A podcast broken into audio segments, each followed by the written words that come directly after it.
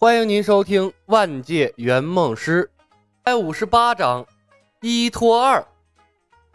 结合客户的愿望，李牧研究了三天诛仙的内容，还有适合的技能。三天之后，李牧准时打开同事列表的刷新，刷了十多分钟，冯公子的状态才变成了空闲。然后他点开任务列表，选合并，同时把两个任务都接了下来，对冯公子发出了邀请。理论上。接一个任务的难度要小得多，但是这柳三元的任务已经膈应他三回了。李牧怀疑，他要是不接，这任务会继续挂在那儿膈应他，让他只能被动的接第二个任务。已经是霍霍好几个世界的圆梦师了，李牧的道德值早低成负数了。一个羊也是赶，两个羊也是放，索性一并接了，碰运气就是了。一个在门派里学天书，说不定还能互补呢。如果客户资质一般，学不成，扔一边散养，了不起任务失败吗？他是正式圆梦师，又没什么损失。而冯公子只要再完成一个任务就可以通关，全力攻克剑派任务就是了。等待客户的过程中，李牧调整面貌，把自己塑造成了飘渺出尘、不食人间烟火。一看就是仙风道骨的道士造型。既然要建派，那当然要树立一个门派标杆。半个小时后，传送门开启，柳三元和叶鹏踏进了圆梦公司。柳三元二十四五左右，穿着一身白大褂，手里拿着一根试管，不知道是哪个实验室的工作人员。叶鹏也不过二十多岁，看上去精明干练，一脸的阳光。穿着一身合体的西装，胸前的名牌上写着“置业顾问”和他的名字。两人踏进圆梦公司，东张西望，眼睛里充满了好奇和不敢置信。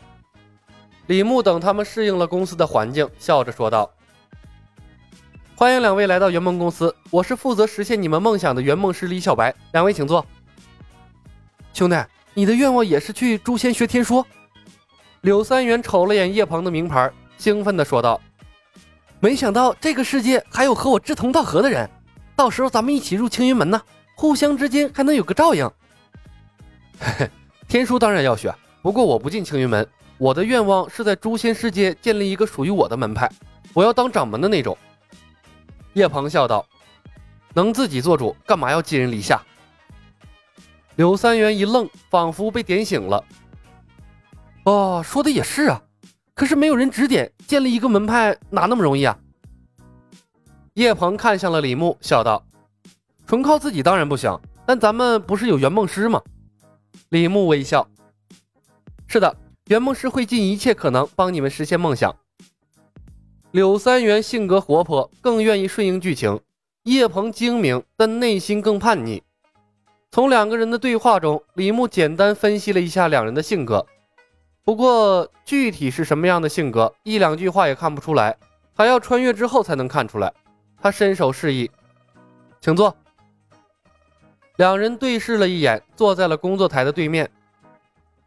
柳先生的愿望是获得五卷天书，并学会其中的两卷。叶先生的愿望是在诛仙世界建立属于自己的门派。李牧重复他们的愿望，准确的说是建立一个比肩正道三派的门派。还要我当掌门那种，叶鹏纠正道：“如果你们有办法，我也不想进青云门了。”柳三元道：“最好能把碧瑶救下来，她死的太惨了。”增加愿望条件，增加愿望条件需要更多的圆梦币。李牧看了一眼柳三元，笑道：“怎么增加？”柳三元耸耸肩说道：“我现在都不知道圆梦币怎么来的呢。”这就需要你们自己想办法了，我只负责圆梦。”李牧说道。“顾客不知道圆梦币怎么来的，他更不知道了。自始至终，圆梦公司就没给出过圆梦币的来源解释。”李牧想了想：“柳先生，如果你想为梦想增加内容，趁现在协议还没签，你可以随时退出。退出圆梦公司后，你不会留下任何关于这里的记忆。”开什么玩笑！好不容易等来的机会，我才不会放弃。柳三元瞪大了眼睛，协议在哪儿？拿过来，我马上签。大不了我自己去改变碧瑶的命运。一个知道剧情的穿越者想救个人还不容易？李牧拿出两份协议，却没有递给柳三元，而是说道：“刘先生，我必须提前明确一件事：对于普通人来说，诛仙世界非常危险。